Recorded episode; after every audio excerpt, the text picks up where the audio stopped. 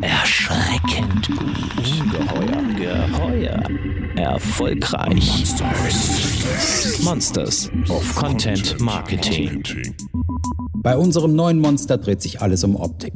Der Fotograf Pascal Kerouche hat sich selbst zur Marke gemacht. Er ist in der Hip-Hop-Szene ein Star und hat unter anderem für Snoop Dogg gearbeitet und mit ihm gelebt. Auf Instagram folgen Pascal mehr als 140.000 Menschen. Und auch Marken stehen auf die Fotos des Hamburgers, vor allem aus der Modebranche. Da passt es, dass es auch bald Klamotten des fotografierenden Influencers geben wird. Herzlich willkommen, Pascal Karouche. Monsters of Content Marketing. Ein Podcast mit Podcast von Fischer Appelt. Hallo und herzlich willkommen, liebe Freunde. Wir sind heute mal mit einem ganz anderen Monster am Start. Ihr habt es eben gehört. Wir bewegen uns in die Hip-Hop-Szene äh, hinein und haben ein virtuelles Monster, ein visuelles Monster. Äh, nicht ein virtuelles, ein visuelles Monster, das wir heute virtuell interviewen, natürlich wieder per ähm, Telefon, per Videoschalte. Ähm, Pascal ist Fotograf und heute geht es darum, über die Kraft der Bilder, die man im Content-Marketing äh, und für Storytelling einsetzen kann. Ähm, Pascal, du bist normalerweise viel unterwegs. Hallo erstmal. Moin. Ähm, du bist normalerweise viel unterwegs. Jetzt, wie wir alle, Opfer der Corona-Krise. Was macht man als Fotograf, wenn man nicht raus kann und keine Shootings hat? Ja, jetzt, ich glaube, ich war tatsächlich noch nie so lange am Stück in Hamburg wie jetzt gerade. Also das letzte Jahr war ich auf jeden Fall immer unterwegs und ähm, da fällt mir auch die Decke so ein bisschen auf den Kopf. Ja, was macht man, ne? Hält man das so lange aus in Hamburg? Ja, das hält man schon aus. So ein bisschen ist es ganz gut, weil mh, hm, ich habe so eine riesenlange To-Do-Liste, der ich immer hinterher gehechelt bin. Und jetzt ähm, bin ich tatsächlich mal auf Null gekommen. Das ist so der positive Aspekt dabei und hatte mal Zeit, so ein bisschen runterzufahren.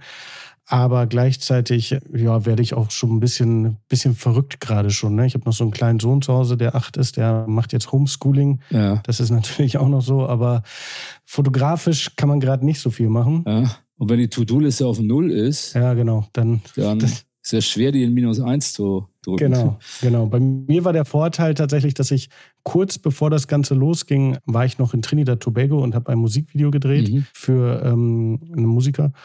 Und da war der Vorteil, dass das vorgezogen wurde. Es sollte erst eigentlich im Juli droppen und das ist dann jetzt schon rausgekommen. Und da hatte ich die ersten Wochen hatte ich dann oder die erste Woche hatte ich dann Zeit, so mich in den Schnitt komplett zu vertiefen und das alles fertig zu machen. Und ja, jetzt, ich habe noch so sehr viele Nebenprodukte neben meiner Fotografie. Ich habe ähm, letztes Jahr eine, eine Klamottenkollektion gemacht, zusammen mit dem äh, Label Kleptomanics aus Hamburg. Kommen wir gleich noch drauf. Genau, mit so Fotoprints und da habe ich jetzt so an der, an der nächsten Kollektion so ein bisschen gefeilt und also Office Work, ja, aber aktiv Fotografie ist gerade sehr, sehr schwer. Bekommt man da Entzugs, leidest du darunter, Entzugserscheinungen sozusagen? Ja, auf jeden Fall. Also ähm, meine Agentin, mit der habe ich gerade gestern äh, telefoniert, Birgit Stöver, die macht sich so ein bisschen Sorgen tatsächlich, weil die immer sagt, ich habe so, bin so der, der Typ mit dem ADHS-Syndrom, der nie zu, der muss immer mehr machen. Ich bin nie zufrieden und bin immer so, will jetzt nochmal irgendwie, wenn alle schon sagen, oh, jetzt reicht's, aber bin ich noch, ja, aber ich habe hier doch noch fünf Minuten Zeit, kann ich nicht noch irgendwas machen? Und sie ist so, oh, wie geht's dir denn? Wie, ich mache mir ja so ein bisschen Sorgen, dass du irgendwie ausrastest, aber ja, schon, geht schon, geht, ich sag mal so, wir sind an der Grenze, je nachdem, wie lange es noch geht, äh, kann das schon schlimmer werden noch. Du hast vorhin erzählt, du warst aber im Büro heute. Ähm, das ist dann schon noch so, dass man nicht zu Hause unter seinem Dach die ganze Zeit verbringen muss. Genau, ich war äh, im Büro heute. Ich war ähm, Teil mir so ein Gemeinschaftsbüro. Meistens ist es jetzt gerade ganz gut, weil das total leer ist. Heute war es volle Haus irgendwie. Bin dann noch direkt wieder nach Hause geflohen. Aber ja, ich muss immer ab und zu raus, weil, wie gesagt, mein Sohn mit Homeschooling und der ist auch immer die ganze Zeit hier und genießt natürlich auch meine Aufmerksamkeit, dass ich mal hier bin. Und aber wenn ich dann wirklich zur Ruhe kommen will und irgendwelche Sachen abarbeiten möchte, dann muss ich mal ganz kurz immer ins Büro.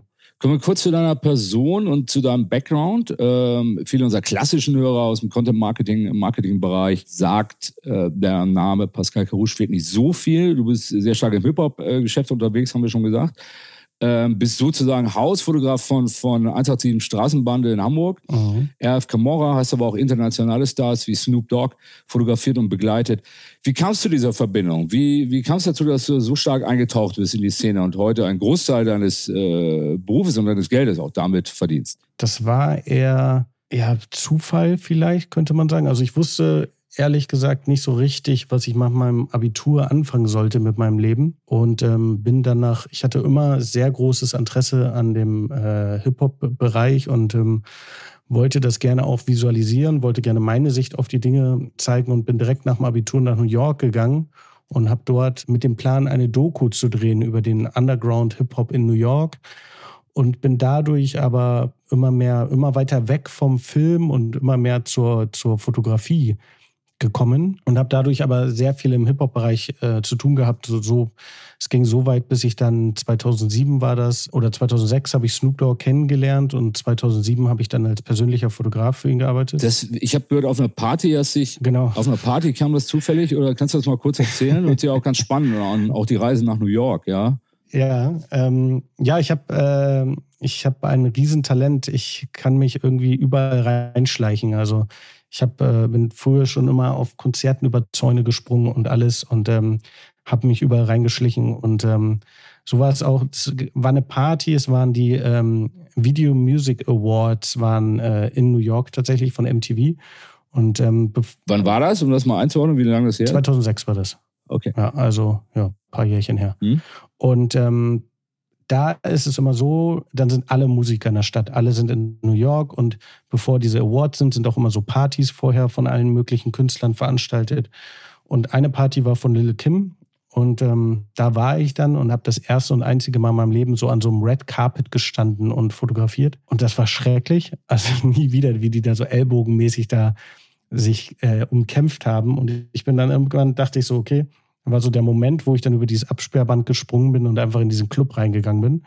Und ähm, war dann tatsächlich der einzige Fotograf da drin. Alle äh, Securities vom Club dachten, ich wäre mit irgendeinem Musiker da. Alle Musiker dachten, ich wäre irgendwie der Fotograf des, der Party. So, und so habe ich mich da sehr frei bewegt. Und ähm, unter anderem war Snoop Dogg da. Und ähm, war so ein Jugendidol, ne? Mit der Musik bin ich aufgewachsen, habe mhm. mich dann so ein bisschen an den rangehängt, habe den dann da fotografiert. Und ähm, der ist dann weiter irgendwie gegangen und ich habe mich dann irgendwie mit einem aus seiner Crew so ein bisschen, bisschen verstanden und so ein bisschen gelabert und dachte so, okay, dann gehe ich einfach mal mit und habe mich dann da ins Auto gesetzt und ähm, sind wir zur nächsten Party gefahren und auf einmal war ich so Teil von diesem Kosmos und es ist dann so geendet, dass wir dann ähm, irgendwann alle bei ihm im Hotelzimmer waren und weiter gefeiert haben und ich war, dachte dann so irgendwann um vier Uhr morgens, okay, ich muss noch eine Stunde irgendwie nach Hause fahren, ich fahre dann mal. Und da meinte er. Alles an diesem Tag noch, des Red Carpet Tags immer noch. Das war alles in der Nacht. Das war, genau, das war eine Nacht so gesehen. Und dann. Ein filmreifer Abend dann auch, ne? Auf jeden Fall. Ja, und dann äh, wollte ich gehen, dann sagte er so: Moment, zeig mir erstmal die Bilder, die du gemacht hast. Und dann habe ich ihm die Bilder gezeigt und meinte so: Ja, komm doch morgen nochmal wieder. Und dann hingen wir so ein paar Tage miteinander ab. Und äh, er ging dann zurück nach LA, wo er gelebt hat. Ich bin in New York geblieben. Wir haben aber keinen Kontakt irgendwie so getauscht. Und irgendwann ähm, war ich kurz wieder in Deutschland. Ich habe an dem Zeitpunkt noch in New York gelebt und habe meine Eltern besucht oder so. Und Snoop war in New York und hat ähm, sein neues Album vorgestellt. Und ich hatte kurz vorher habe ich ähm, die Bilder ausgedruckt, weil er hatte die nie. Er wollte immer irgendwie ein Bild davon haben, meinte er mal, als wir das damals gemacht haben. Habe ihm die Bilder ausgedruckt, meine E-Mail drauf geschrieben und habe die einem Freund gegeben, der die bei so einer Pressekonferenz ihm überreicht hat. Und kurz darauf bekam ich eine E-Mail und äh, der es hieß so, ja, wenn du jemals in LA bist, ähm, sag einfach mal Bescheid. Und ich war dann tatsächlich irgendwie ein halbes Jahr später in LA, zufällig wirklich, ich war in Australien und bin über LA zurückgeflogen und hatte einen Tag Layover in LA und habe ihn dann im Studio besucht und dann meinte er so, ey, wenn du Bock hast, bleib hier und kannst gerne für mich arbeiten. Und dann bin ich da geblieben. Ja, das war das war mein. Wie lange hast du denn länger da gewohnt, gelebt auch? Ich habe dann ein halbes Jahr tatsächlich in LA gelebt und äh, für ihn gearbeitet. Genau. Nach einem halben Jahr wurde es mir ein bisschen langweilig und dann habe ich mich entschieden mh, hm, zu gehen, weil ähm, ich langweile mich sehr schnell tatsächlich. Und dann war es irgendwie so, du lebst dann sein Leben, theoretisch. Also du bist, wenn er aufsteht, dann musst du auch aufstehen, weil du begleitest ihn ja 24 Stunden. Und ich hatte ja auch keine Freunde in LA, ich kannte ja nichts, ich war ja so voll auf ihn angewiesen. Aber über Snoop Dogg doch vielleicht Freunde oder Bekannte. Ja, genau, ja, also ja, auf jeden Fall. Ja, ja, klar. Also ich kannte dieses, das Umfeld und so, das waren schon ja. meine Freunde dann auch alles, sind es auch heute noch ganz viele. Ich arbeite auch noch mit ganz vielen noch zusammen, auch mit Snoop Dogg immer ab und zu noch. Und ähm, aber irgendwie, das war dann so, wenn er Hunger hatte, musst du auch Hunger haben. Wenn er pennen geht, musst du irgendwie auch. Also es war so, es war nicht mehr mein Leben. Und dann dachte ich so, ey. Er hatte ihn aber auch gehen lassen, ja? Ja, er war, es gab viele Diskussionen so hin und her. Und äh, er meinte tatsächlich, witziger meinte, meinte er zu mir so, ey, wenn du noch ein Jahr bleibst, bist du Millionär. Und ich meinte dann so, mir egal, ich gehe, ich vermisse New York so sehr, ich muss zurück nach New York.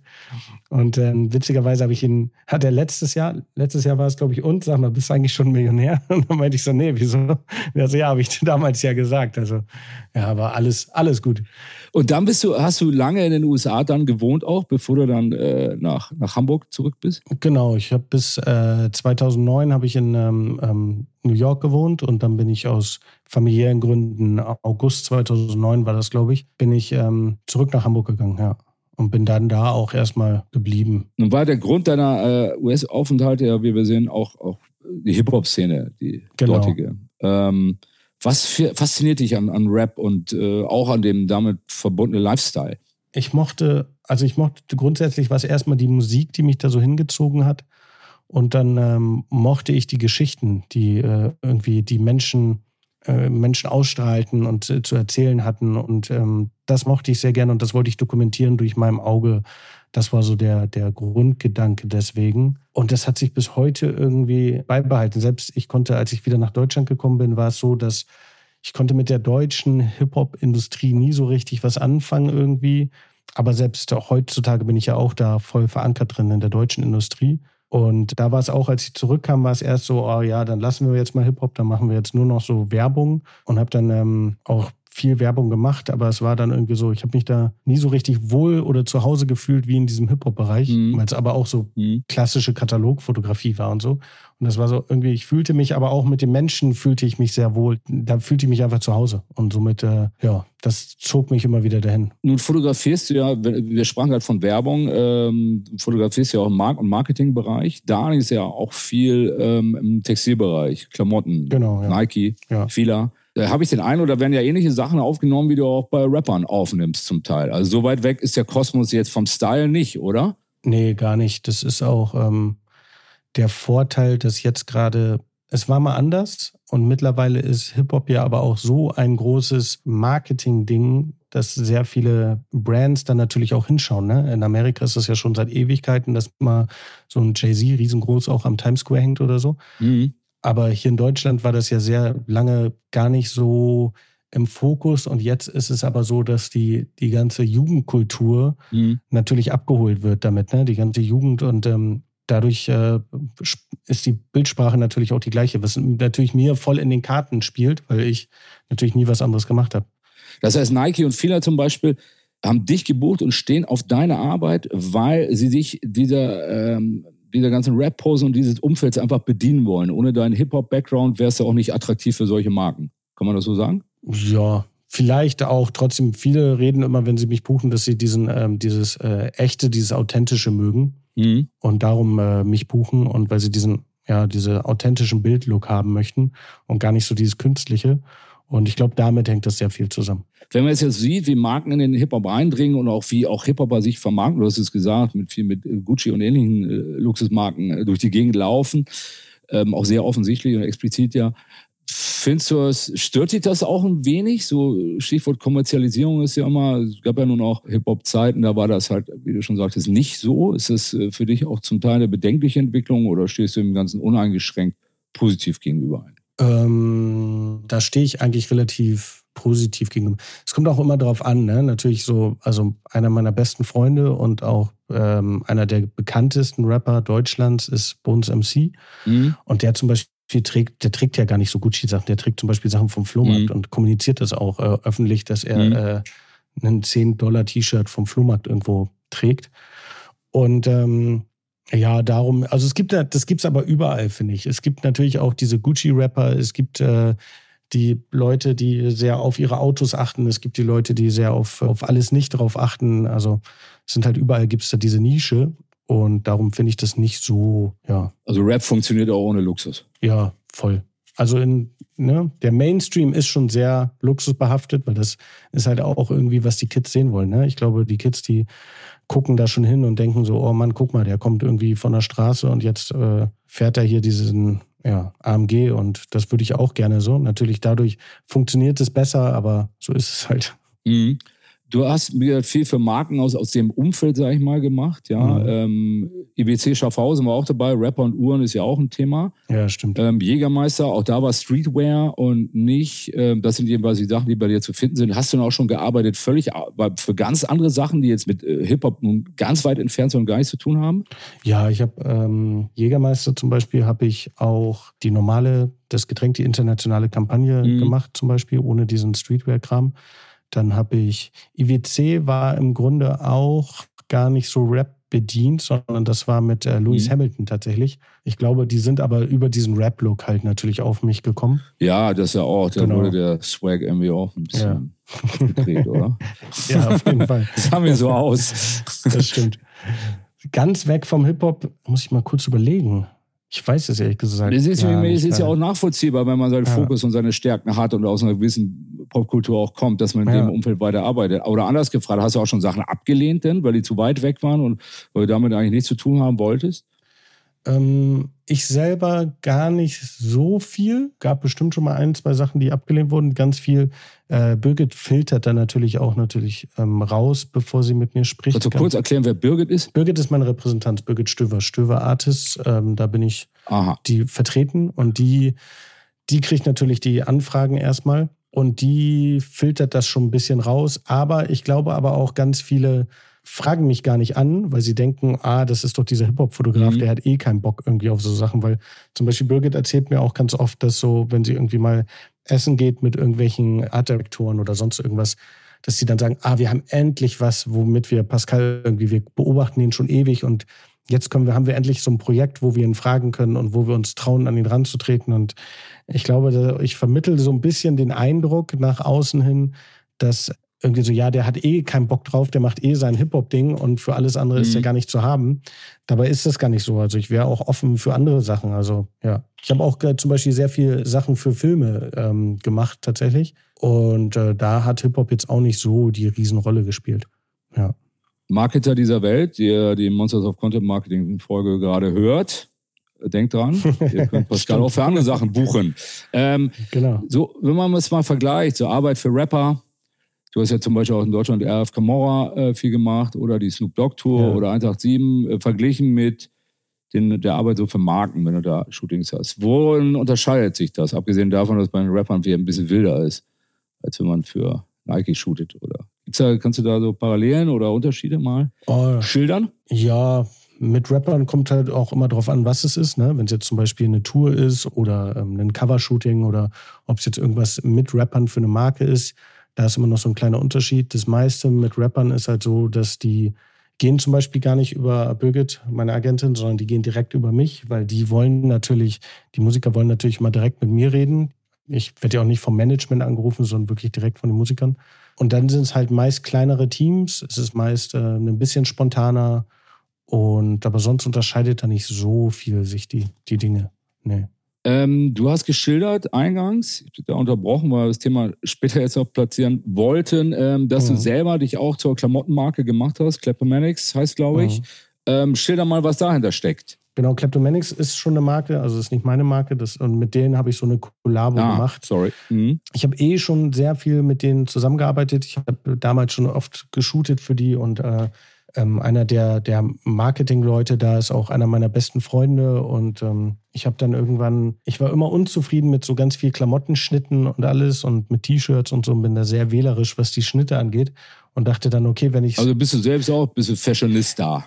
Ich würde, Fashionista ist ja immer direkt so auf so Riesenmarken und ich würde das und dies, ich interessiere mich schon dafür, aber ich bin jetzt kein Mensch, der auf viele Marken achtet oder sagt muss, ich muss jetzt irgendwie das tragen oder dies tragen. Also ich trage meist eine Jogginghose und irgendwie im Sommer trage ich nur irgendwie Adiletten und so oder so Latschen einfach.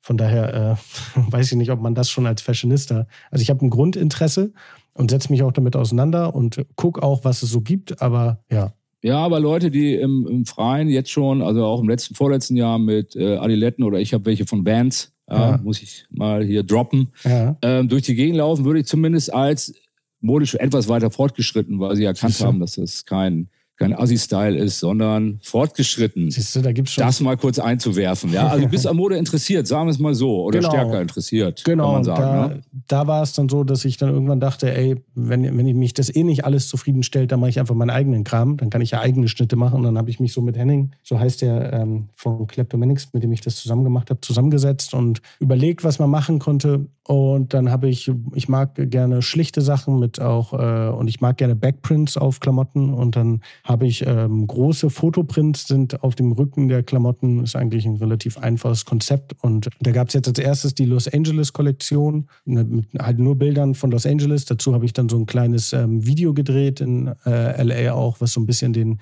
mein, mein Blick und mein Lifestyle in LA wiedergeben sollte. Das glaube ich, habe ich ganz gut eingefangen. Und das war jetzt die erste. Und jetzt wollten wir eigentlich die zweite machen. Die sollte New York spielen. Da ist dann natürlich, ich wollte jetzt den ganzen April eigentlich in New York sein und da für Bilder shooten und alles. Das ist jetzt so ein bisschen untergegangen dank Corona. Und jetzt habe ich aber, da ich ja eh Unmengen an Material aus New York habe, arbeiten mhm. wir gerade an so einem Pre-New York-Drop, wo wir sagen, wir nehmen alte Bilder aus New York und machen erstmal eine kleine mhm. Kollektion nur mit T-Shirts und sobald ähm, dieses alles aufgehoben ist, äh, fliege ich nochmal nach New York und dann kommt der eigentliche New York-Job. Mal gucken, aber ob das dieses Jahr überhaupt noch möglich ist. Vermarktet dann Kleptomanics auch deinen Namen damit? Also äh, Pascal Carouge für Kleptomanics oder wie sieht das aus? Ja, das wie, ist, wie äh, ist deine Marke da? Also das ist ja äh, Kleptomanics X Pascal Carouge einfach nur. So ist das ähm, geschrieben. Mhm. Ich habe da ich habe tatsächlich sehr, sehr viel Freiheit. Also eigentlich alle Freiheit, die ich haben möchte. Es gibt immer sehr viel Diskussion hin und her und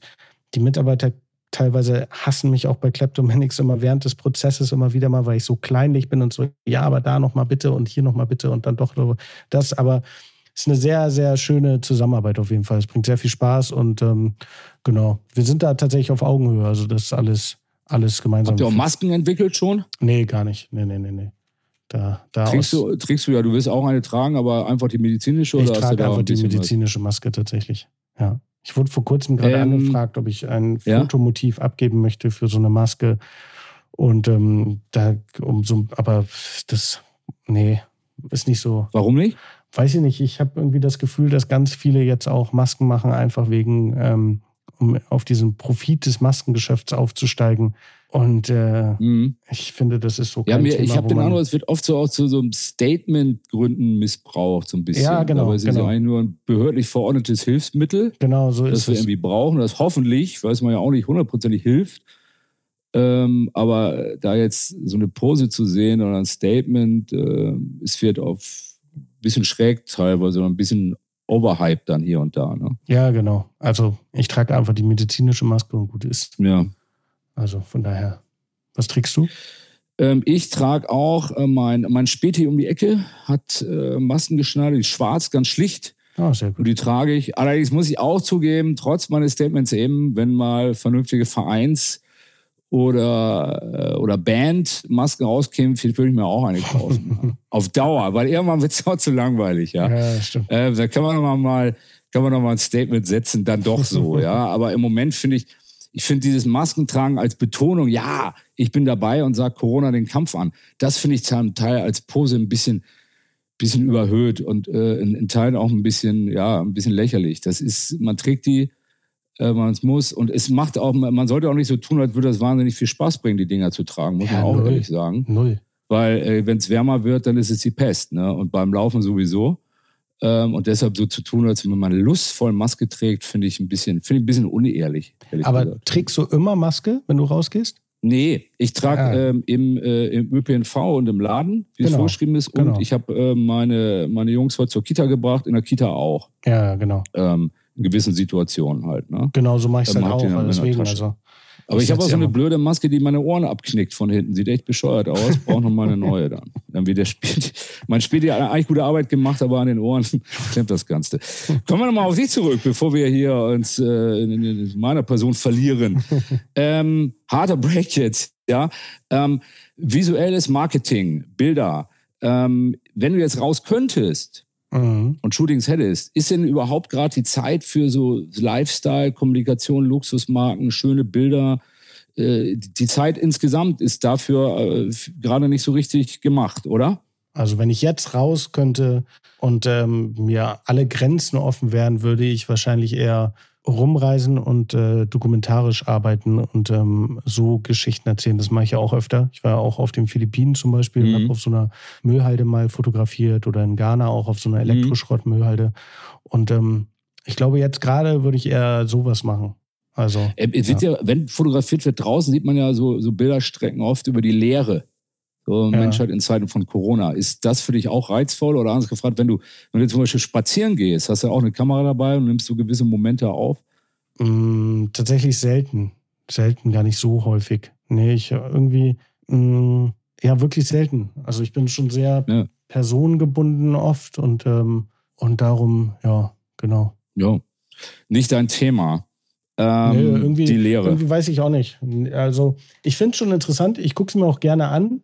Mhm. Ähm, vielleicht liegt es auch daran, dass äh, ich hatte jetzt auch gerade mit, ähm, ähm, ich weiß nicht, ob, vielleicht liegt es auch an Hamburg, dass man sagt, der Ort, wo man herkommt, ist nie so spannend wie, äh, wie man an einem fremden Ort. Also zum Beispiel, mhm.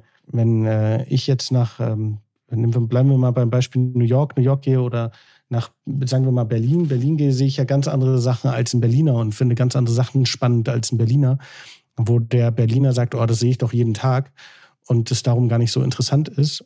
Und ähm, daher, vielleicht ist das der Grund, dass ich so sage, in Hamburg zum Beispiel wüsste ich jetzt gar nicht, wo ich anfangen soll, so mhm. mäßig. Mhm. Ja. Bilder, Kraft der Bilder als Marketinginstrument. Ähm, mhm. Wenn du es zusammenfassen könntest, was können Fotos, Bilder besser als jedes andere Format? Mm, das Gute an Bildern ist, sie können, sie können eine Geschichte erzählen und jeder interpretiert die Geschichte äh, aber anders. Also wenn du jetzt zum Beispiel ein Video hast, das lenkt dich ja schon so in eine Richtung, weil du, mhm. das wird ja alles so vorgegeben und ähm, bei dem Bild hast du mehr Spielraum, mehr Freiraum, dass du sagst, irgendwie Person A sieht was ganz anderes da drin als Person B. Ähm, das finde ich sehr stark bei Bildern. Also eine Mehrdeutigkeit, genau. die bewusst ja, erzeugt genau. wird. Genau. Nun haben wir ja aktuell gerade in, in, deinem, in deinen Branchen unterwegs bist, also zum Beispiel Mode, ähm, wird das Hinterfragen und Erklären von Produktion und Produktionsbedingungen, Stichwort Nachhaltigkeit, ja immer ja. wichtiger. Bisher reicht es jetzt ja für Mode, es einfach stylisch zu inszenieren. Heute wollen die Konsumenten auch mehr. Stößt da die klassische äh, Fotografie in dem Bereich nicht an Grenzen, beziehungsweise wird, wird sie eigentlich nur noch ein untergeordneter Teil der, der, des Marketings sein, weil die Leute viel mehr hinter die Klamotten blicken wollen? Ja, dann müsste, also man kann ja aber auch die Geschichten anders erzählen. Man kann sie auch dort direkt erzählen, wo sie nachhaltig produziert werden, zum Beispiel.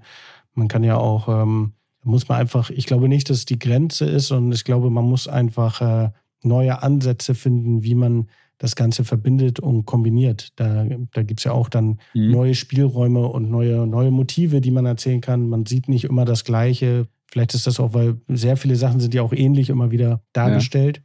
Und äh, das gibt natürlich auch die Chance, das Ganze so aufzubrechen und mal einen ganz neuen Ansatz zu finden und mal das ganz Neue zu zeigen. Aber ich würde jetzt nicht sagen, dass es dadurch eine Grenze ist, sondern eher äh, neue Möglichkeiten. Ne? Äh, neue Möglichkeiten sehen auch generell die Menschen in äh, Social Media, was ihre Fotokünste angeht, Instagram in erster Linie. Wir erleben ja, ja eigentlich seit Jahren eine, eine Flut der Bilder, ja, ähm, wodurch äh, Fototools und die entsprechenden Kanäle jeder im Sekundentakt äh, Bilder raushauen kann und das auch macht. Wird Fotografie insgesamt mhm. nicht entwertet? Also stört dich das? Du hast ja Instagram selbst natürlich als, als stark ja, äh, genau. Marke und sehr beliebten genau. Marketingkanal bei dir, natürlich. Aber stört einer als, als Top-Fotograf so ein Trend nicht, äh, dass, dass jeder permanent knipst und das Internet stellt und zum Teil das dann auch noch halbwegs cool aussieht, weil es durch entsprechende Tools bearbeitet wurde? Ja, heutzutage kann sich ja jeder irgendwie Fotograf schimpfen. Also ich gucke mir gerne auch Fotos an, darum stört es mich ehrlich gesagt nicht. Weil jeder Mensch, der sich für Fotos interessiert, da freue ich mich drüber. Ich freue mich, mhm. wenn, wenn es Menschen gibt, die sich damit auseinandersetzen. Ich freue mich, wenn es Menschen gibt, die damit ausprobieren. Im Grunde habe ich ja nicht anders angefangen selber. Also da gab es noch kein Social Media, als ich angefangen habe, aber ich habe ja angefangen, weil ich ähm, Bilder gesehen habe, die ich cool fand und dachte so, oh, cool, sowas möchte ich auch gerne. Ich hatte so ein Gefühl bei Bildern und ich dachte so, Mann, das möchte ich auch gerne vermitteln, dieses Gefühl. Ich möchte das auch gerne, gerne zeigen. Und ich habe jetzt nicht angefangen, weil ich sagte, ich will jetzt der Top-Fotograf werden oder ich will jetzt irgendwie mein Geld mit Fotografie verdienen, sondern wirklich aus Lust und Laune. Und ähm, wenn viele Leute haben Lust haben, äh, Fotos zu machen, dann finde ich das natürlich in erster Linie gut und freue mich darüber. Und ich glaube, die Spreu vom Weizen wird sich dann immer trennen. Dass man sagt, mhm. ich fühle mich jetzt nicht bedroht von Instagram-Fotografen und sage so, ey, jetzt nimmt der mir aber den Job weg oder so, sondern ich freue mich eher, finde es eher gut, dass es, äh, dass es so viel Fotointeressierte gibt. Ne? Natürlich, es gibt ja auch viel Müll. Also es gibt ja auch auf YouTube gibt's massenweise Müll und dafür, ja. aber dazwischen gibt es immer wieder so, das gibt es ja überall. Es gibt überall Vor- und Nachteile des Ganzen. Ist auch nicht so, dass durch den Trend Instagram dir irgendein Business wegbrechen würde, ne? Also, oder? Also das, Nö, das durch Instagram ist ja eigentlich alles, für mich hat sich ähm, natürlich auch sehr viele Möglichkeiten durch mhm. Instagram mhm. eröffnet. Dadurch diese Klamottenmarke, das kann ich jetzt nur machen, weil ich Instagram habe und, und weil ich eine gute Followerschaft habe. Ich habe jetzt, äh, ich habe so Socken gemacht mit so Kameralogos drauf. Mhm. Ich habe äh, 800 Paar Socken in fünf Stunden verkauft. Ne? Also Wie viele Follower solche, hast du auf, solche, auf Instagram? Ähm, ich weiß es ehrlich gesagt nicht. Ich muss aber nachgucken. Mal. Aber ist mächtig, oder? Ähm, ja, um, um die 145.000, glaube ich, oder 144.000. Ähm, und ja, ich sag vor kurzem, als oder vor einiger Zeit, als du in den USA warst und man Angst um dich hatte, weil ein Rapper abgeschossen wurde oder angeschossen wurde und du da irgendwie, sag ich drüben was, hattest du auf Instagram erklärt dazu, dass es ja gut ging und 32.000 äh, Herzchen kassiert da. Also es ist ja schon eine enorme Reichweite, die du dann über den Kanal hast. Ne? Ist für dich das wichtigste, der wichtigste eigene Kanal für dich? Ja, voll, auf jeden Fall. Es bringt auch ähm, ähm, sehr viel Spaß. Facebook ist gar nicht mehr so groß. Twitter habe ich so ein bisschen, aber mich nie mit angefreundet, bin ich auch nicht wirklich aktiv drauf. Nur mit so Amerikanern bin ich da befreundet, aber ähm, Instagram ist so schon der Hauptkanal. Und es bringt halt auch Spaß, weil so viel, äh, so viel Interaktion mit Leuten passiert und man interagiert miteinander. Ich habe mal irgendwann ähm, aus Lust und Laune und Langeweile habe ich mal angefangen, dass ich an einem Montag habe ich, äh, ich glaube, ich bin Zug gefahren mhm. und ich habe geschrieben, ey, schickt mir eure, eure Geheimnisse, ich poste sie anonym. Und dann haben so Leute so beichtstuhlmäßig ihre Sachen geschickt und ich habe das dann gepostet. Und es kam so gut an, dass ich jetzt jeden Montag genervt werde regelrecht, wenn ich es nicht mache, weil ich habe dann geschrieben, so, okay, das machen wir jetzt jeden Montag. Und mittlerweile, ich habe da selber gar nicht mehr so viel Lust drauf, weil das Thema ist so durch für mich. Und mittlerweile schreiben mir jeden Montag zum Beispiel Leute so, ey, es ist Montag, bitte rette meinen Montag. Also Machst du es auch weiter? Die Interaktion des. Ich habe es äh, letzte Woche auch nochmal gemacht. Ich glaube, so langsam, so langsam, irgendwann haben ja auch alle ihre Beichten erzählt. Deswegen ist so. Ja, die Storys ähneln sich dann auch, ne? Genau. Ich kann mir schon vorstellen, um welche Themen es geht. Ja, so alles Mögliche tatsächlich. Also vom Absurdesten. Und ja, ich glaube, so langsam ist es vorbei mit dem Ganzen. Aber dieses ganze Social Media Thema, das, das bringt schon sehr viel Spaß, genau. Und die Leute machen sich auch wirklich, wie du meintest, gerade mit dieser Amerika-Geschichte. Und das war ja tatsächlich so, dass ich für Snipes gerade einen Clip gedreht habe mit mhm. Meek Mill. Ähm, und absurderweise der Typ, der erschossen wurde, war einen Tag vorher bei mir in der Story. Und keiner wusste aber, warum ich da Ach, war, mit welchem ah. Musiker ich äh, zu tun hatte. Mhm. Und ich habe morgens gepostet, dass wir auf dem Dreh waren und der andere Musiker wurde auch während eines Musikvideodrehs erschossen. Und es war tatsächlich nicht so weit von uns entfernt. Okay, ja. Und darum waren alle so, ach krass, ist er vielleicht ja. gerade da und macht was mit dem Musiker? Weil heute haben wir auch, wie da in den Nachrichten stand, während eines Videodrehs erschossen und fünf Leute, andere Leute wurden auch noch irgendwie erwischt. Und äh, Pascal hatte in seiner Story, dass er in Philadelphia ist und an einem Videoset ist. Hoffentlich geht es ihm gut. Und dann hat sich so in dieser, in der, in der Hip-Hop-Welt tatsächlich äh, so ein kleines, äh, nicht Gerücht, aber da haben mhm. sich schon ein paar Leute Sorgen gemacht, mir geschrieben und auch so irgendeine Hip-Hop-News-Seite hat tatsächlich auch darüber berichtet und es war dann so, hey, Moment, mir geht's, mir geht's gut, äh, ich war nicht Teil davon. Gut, apropos gut gehen, im Moment auch noch alles gesund, ne? Habe ich noch gar nicht gefragt, sollte man ja als erstes fragen heute. Bist du weiter munter? Alles gesund. Ja, weiter munter, gesund. Ähm, auch in meinem Umfeld tatsächlich niemand, der der betroffen war, aber ich habe eh gar nicht so viel Kontakt zu Menschen gerade. Familie und ich auch alle. Was vermisst du am meisten zurzeit? Kontakt zu Menschen oder? Ah, ich finde es ganz gut, mal in Ruhe gelassen zu werden. Fotografieren wahrscheinlich dann. Mm, fotografieren, ja. Ich würde gerne reisen. Ich würde gerne. Wie oft bist du denn sonst überhaupt unterwegs? Das wollte ich eh noch fragen. Hört sich an, als wärst du sehr oft auf Reisen. Ich habe es äh, letztes Jahr geschafft, ähm, von, ich glaube, Mai, Juni an bis zum 21. oder 23. Nee, bis zum 23. tatsächlich bis zum 23. Dezember nie länger als drei Tage am Stück in Hamburg zu sein. Ui, Klamotten packen. ja, genau. Mal. Es war wirklich so immer Stopp und Dings und Stopp und Dings. Und am Ende war es echt anstrengend. Am Ende war es. So, Hast du dein Kind auch selten gesehen? Ja, ja, aber wir FaceTime oft und äh, telefonieren eigentlich fast jeden, eigentlich jeden Tag schon. Also. Ja. Aber da habt ihr jetzt ja viel Zeit miteinander, wenn man jetzt mal zu den positiven Auswirkungen. Ja, genau. Nö, nö, also es ist auf jeden Fall Ja, Wo wirst du denn hinreisen, Spaß. wenn du, wenn alle, wenn Reisebeschränkungen gefallen sind? Wohin wirst du als erstes reisen? Äh, nach New York tatsächlich. Das ist so ein bisschen deine, ja. deine Liebe?